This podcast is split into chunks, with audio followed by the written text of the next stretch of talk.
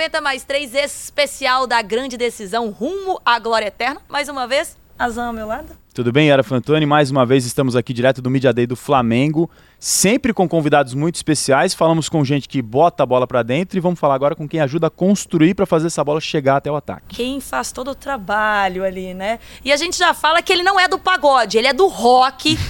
é isso mesmo? Seja bem-vindo, Felipe Luiz. Muito obrigado, é um prazer estar aqui com vocês. Sou do rock, mas também de todos os estilos musicais, né? Mas mais do rock. Mas isso, aceita o pagode no vestiário porque deve ser o que rola, né? Com certeza, não tem como não aceitar, né?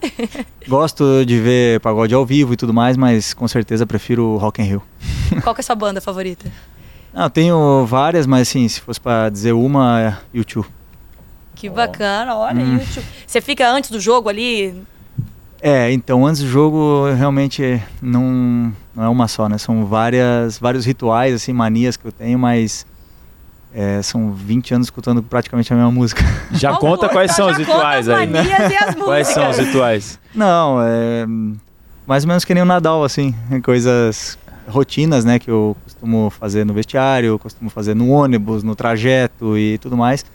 Coisas que eu fui construindo ao, largo da minha, ao longo da minha carreira e foram sempre depois de vitórias, né? E foi dando certo, eu fui continuando. Então, não é uma coisa que vai fazer a diferença se eu não fizer, mas assim, costumo sempre fazer o, o ritual da vitória. A galera... Entra sempre com o pé direito no ônibus, tem alguma coisa assim? É, não, pé direito no campo, mas também já entrei com o esquerdo, aí perdemos, aí fui com o direito. vai mudando. Faço bastante isso, assim, mas é, basicamente esse, esse, ritual do vestiário, assim, não é que é um ritual super, supersticioso, é um ritual de minutagem, né? Eu sei o tempo certinho que eu tenho até entrar no campo, então costumo fazer as mesmas coisas para sempre focar no jogo e não, e não perder essa concentração. Isso me ajuda a concentrar, né? Isso e é o que eu falo, isso vira uma mania, porque são vários anos fazendo a mesma coisa, mas é o que eu falo, né? As vitórias elas, elas trazem isso e eu continuei. Separa a roupa direitinho, é, é a minutagem que você diz é nesse sentido? É, então, já começa aqui antes do jogo, fazer a barba, escutar mesmo as músicas, o banho, a hora o que comer antes do jogo, o que comer na merenda, depende da hora do jogo. Aí depois no ônibus as músicas que tem que escutar, a, música que tem que chegar, escutar na chegada do, do ônibus. É, chega no vestiário, é, tomar o Red Bull, é, analisar os, os, últimos repassos dos adversários. São, são muitos, muitos anos fazendo a mesma coisa, né? Mas sim, são.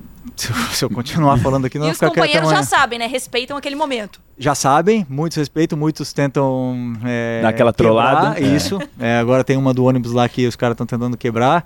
Mas, assim, é, eu tento, tento fazer. E o Rafinha era pior que eu, né? O Rafinha que estava aqui antes, ele era pior que eu, mas a gente junto, a gente era, tinha uma fortaleza nessas manias aí deu para ver que vocês até ficaram meio que na resenha quando teve Flamengo e São Paulo na Copa do Brasil, dando umas cutucadinhas nele ali no Morumbi, né?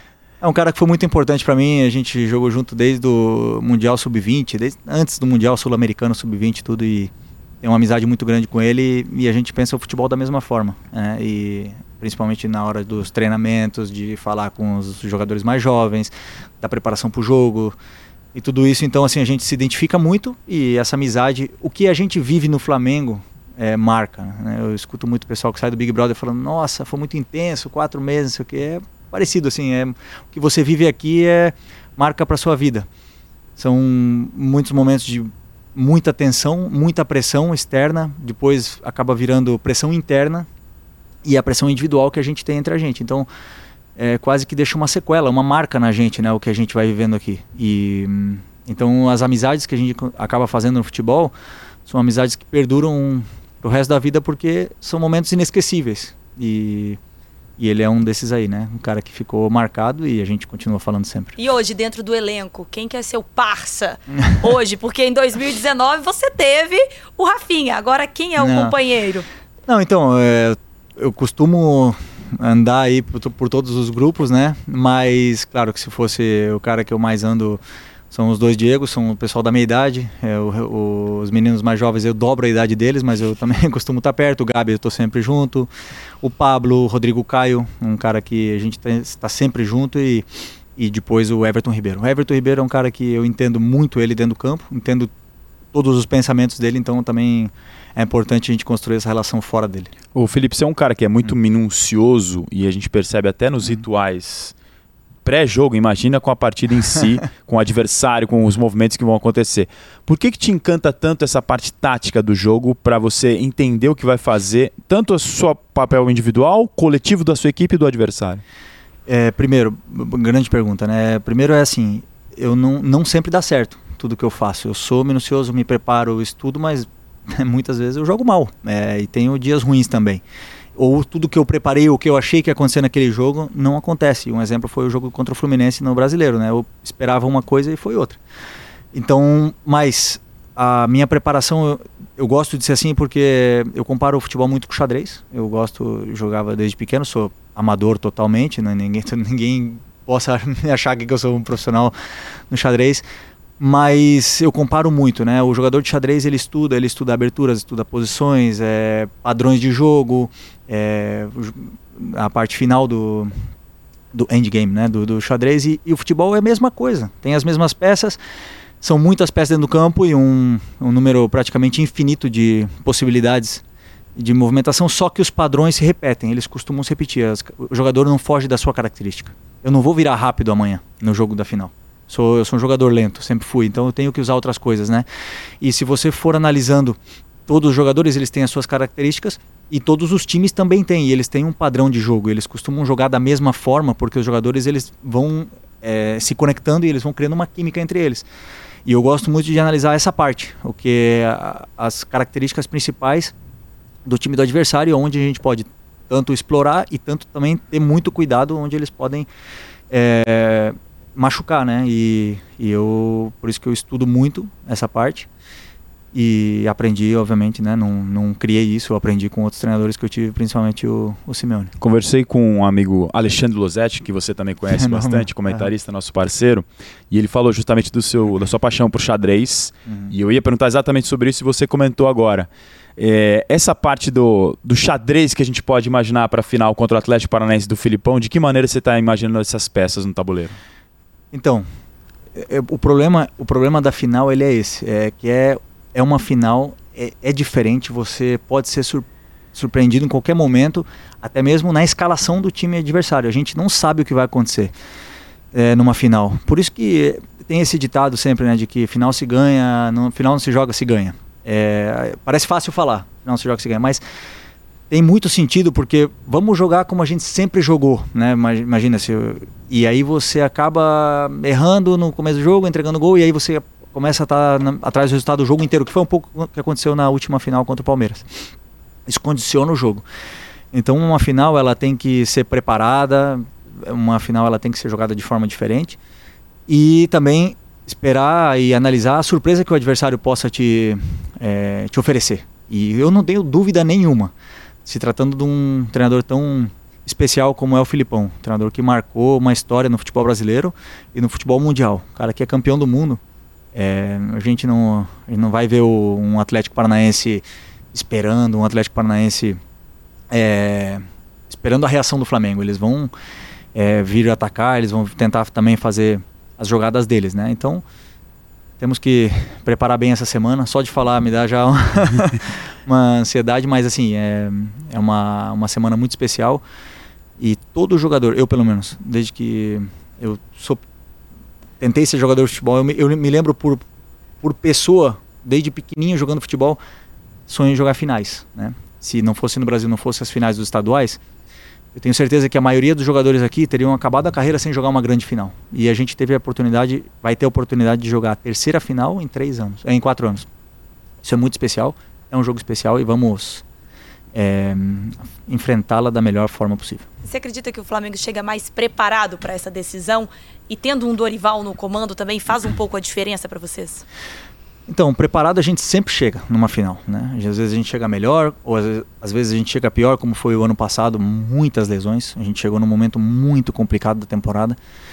Mas é, tudo pode acontecer numa final e a gente pôde também ganhar. E foi por pouco, a gente teve a oportunidade de fazer o 2 a 1 acabamos não fazendo e foi para prorrogação e acabamos perdendo o jogo. Mas chegamos, eu acho, né, que vamos chegar num grande momento. Vamos chegar bem fisicamente, é, mas assim, por outro lado, também falar que ninguém chega numa final por acaso. Se o Atlético está nessa final é porque eles fizeram uma grande campanha e eles merecem estar tá ali. Então nós temos que respeitá-los e jogar da forma mais humilde possível para poder tentar ganhar esse jogo que vai ser, como eu falei, super, super especial. Antes da gente entrar já na parte final da ótima resenha aqui com o Felipe Luiz, vou citar mais um amigo meu que você também conhece, Caio Mota, que cobre o dia a dia do Flamengo. Conversei com ele também antes de fazer a entrevista e você tocou num ponto importante, parte física do momento que o Flamengo chegou na decisão da última temporada por, pelas lesões. Você está com uma idade já mais experiente hoje, atualmente.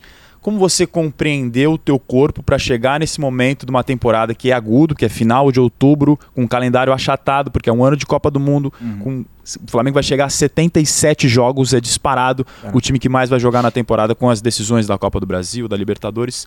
Para você, Felipe Luiz, no momento de idade que você tem, de experiência, como você conseguiu compreender o teu corpo para chegar numa decisão na ponta dos cascos sem estar tá estourado?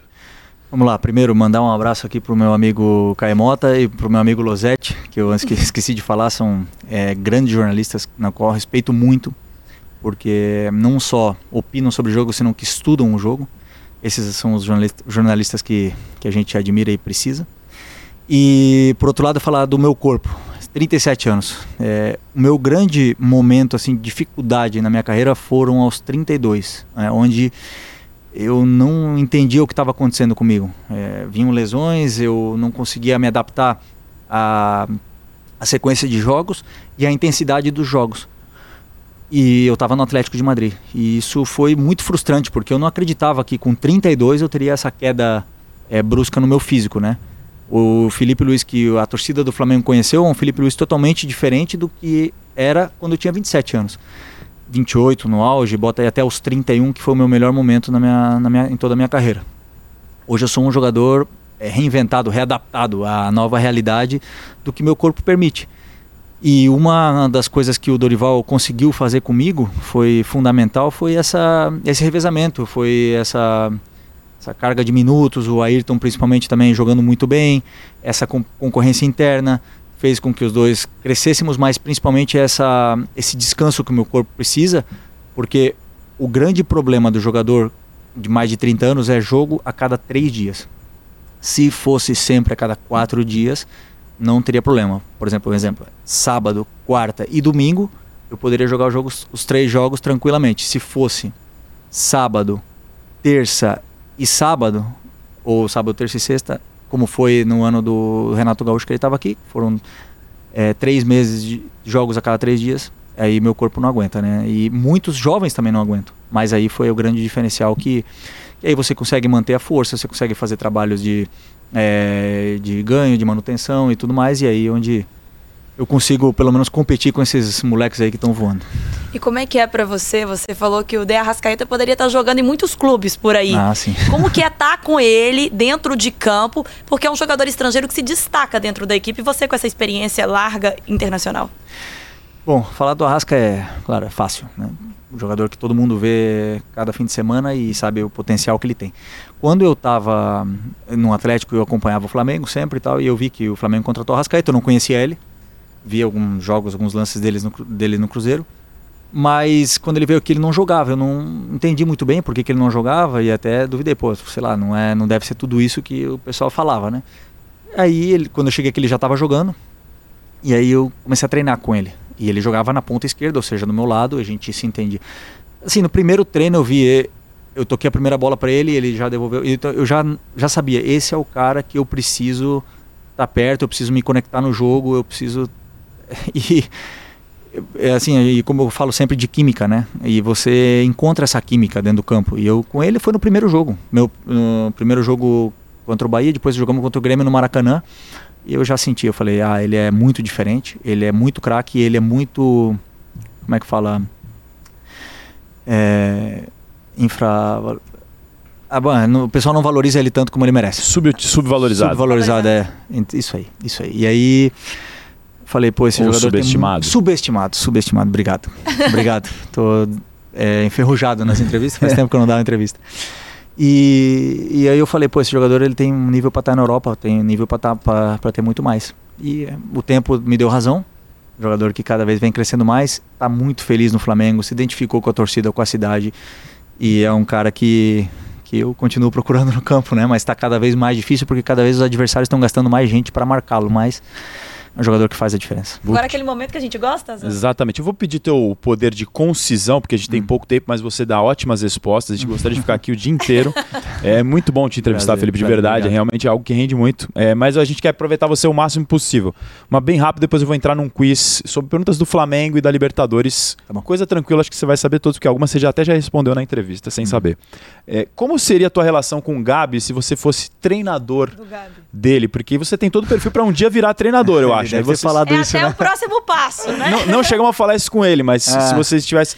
Mas como seria a tua relação com ele, você acha? Cara, ele é. Assim, eu falei pra ele, ó, eu vou ser treinador do Flamengo. Ele já vai estar com 30 e poucos, né? Ou 30 e muitos. Vai pro banco. Falei pra ele, tu vai pro ele? Já tá prometido. Aí ele falou assim, eu vou jogar. Ele falou pra mim, senão tu vai cair. Ele falou pra mim. Aí eu falei, bom, então tu vai jogar, tu vai ter que jogar, né? Ele, Não, mas é um jogador assim, que você entendendo é, como tirar o melhor rendimento dele e fazendo ele e obviamente né toda a qualidade o talento que ele tem é um jogador que todo mundo quer no, no elenco. Mas fazendo ele ele entender sempre que é, onde estão os movimentos que ele tem que fazer para para fazer gols né porque o jogador muitas vezes ele é, deixa eu ver se eu me explico bem. Muitas vezes o jogador ele tá numa fase boa e ele se acomoda numa certa forma assim que ele deixa de fazer o trabalho sujo, né? Não é o caso do Gabi, mas você tá lembrando o Gabi sempre aonde ele tem, onde ele é forte, aonde ele tem que fazer os movimentos, onde ele tem que ficar perto da área. Esse seria o meu grande objetivo com ele. E seria muito chato com ele, muito chato. Não tem Não ia dar bola. Não, Ia pegar no não, pé. não. E outra, né? É, é um, é um cara assim que todo, ninguém sabe, mas é um- ou muita gente sabe, mas é um cara que trabalha demais. Ele gosta de trabalhar, ele gosta de treinar. Então é um cara fácil de ter é, no grupo, porque ele é o primeiro que está no campo querendo treinar. E aí esse cara que quer informação, ele, ele vai absorver muito fácil. Agora, é, ia ser cobrado como qualquer outro. Quiz rapidíssimo, rapidíssimo, tá? Tranquilo. Vamos lá. pressa. Quiz com o Felipe Luiz, do Flamengo, sobre Comebol Libertadores e sobre o Rubro Negro. Primeira pergunta, Felipe Luiz. Flamengo foi campeão da Comebol Libertadores quantas vezes? Duas. Em quais anos? 81 e 19. Ô, palmas para ele, efeitos sonoros aí, ó. Trlim, Entrou Pô, aquele se errasse check. essa- Certa resposta. Vai. Segunda pergunta. Contando a atual decisão, a de 2022, quantas vezes o Flamengo chegou a finais de Comebol Libertadores? 4. Sabe os anos? 81, 19, 21 e 22. Trlim. Certa resposta para Felipe Luiz. Terceira e antepenúltima pergunta. Quem é o maior, arti- maior artilheiro brasileiro da história da Comebol Libertadores e a quantos gols o Gabi tá de igualar? Esse jogador. Poxa, Jogador. vida, grande pergunta. Isso já deu o que falar, hein? Bastante gente já falou o nome dele, atacante que já foi de seleção brasileira, Pentacampeão do mundo. jogou em grandes clubes de São Paulo. É o Luizão? Luizão. Poxa, poxa vida. Luizão. Pô, eu quase que ia falar o Rogério Ceni. Não tá aí, não tá aí na lista? Não tá aqui na, na, na lista de Porque- atacantes, de porque é- atacantes, é, é. de maiores Ah. jogadores de Quantos gols. gols o Gabi tá dele? Deve estar uns dois. Umzinho só. Ah, caramba. Vai ser na final? Se ele Pô, fizer na o final. Gabi faz gol em final, hein? Ele Fez na é- 19, ele é fez na bravo. 21. Não, e não só em final de Libertadores, ele faz em final de estadual, faz de final de Copa do Brasil, de, de Copa do Brasil ele não não, não jogamos aqui. Fez na da Supercopa. Então, cara que gosta de fazer Faro gol no final. gol. Ele Isso, gosta. isso. Duas finais. A penúltima. Se for campeão em 2022, o Flamengo pode igualar os times brasileiros que têm mais títulos na história da Comebol Libertadores. Você sabe quais são? Palmeiras tem três. São Paulo? Três. Faltam dois. Grêmio? Grêmio. Falta um. Boa. Peraí, peraí. Santos? Não. Perfeito. Santos. Ah, Santos. Gente, Muito uau! bem. A última agora, hein? Estudou antes. Não, não, não. Pra gente, fechar com chave de ouro que você tá no gabaritando. Ó, essa acho que você vai saber. Sei também. mais de futebol europeu, mas essa aí eu acho que foi sorte. Quais foram os adversários do Flamengo nessa edição de 2022 na Comebol Libertadores, contando a fase de grupos?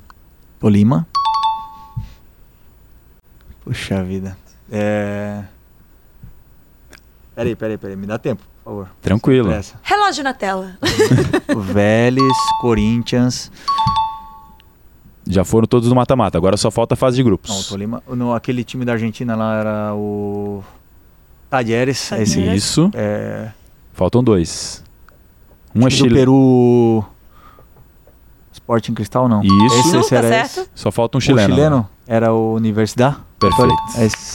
Perfeito. Nota 10 na Porque eu prova. com- Professora feliz. União Ca- La Calera, mas não era, era o Católica, verdade. É difícil, foi difícil. É Gabaritou. muito. Vamos agradecer, Obrigado. Felipe. Muito obrigada. Muito obrigado. Por esse tempo aqui e por essa aula.